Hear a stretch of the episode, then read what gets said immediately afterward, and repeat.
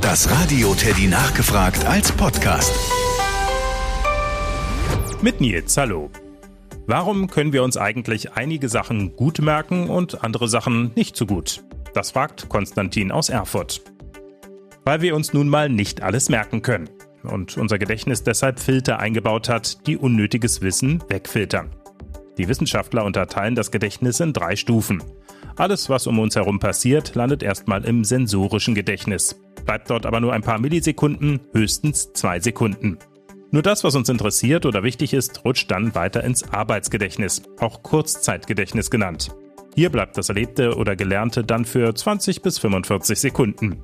Und nach einer Minute sind die Sachen um uns herum schon bis ins Langzeitgedächtnis gerutscht oder weggefiltert.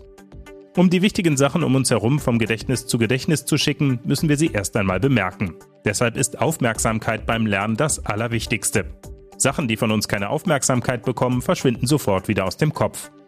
Deshalb heißt es in der Schule auch immer gut aufpassen. Aufpassen ist Aufmerksamkeit. Wer sich um andere Sachen kümmert, bekommt von dem, was er lernen soll, nichts mit. Und dann gibt es noch weitere Tricks, Sachen im Langzeitgedächtnis abzuspeichern.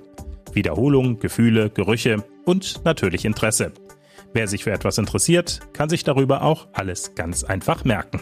Das Radio Teddy nachgefragt. Jede Stunde immer kurz vor halb. Mit coolem Wissen zum Weitererzählen auf dem Schulhof. Und eine neue Podcast-Folge immer donnerstags.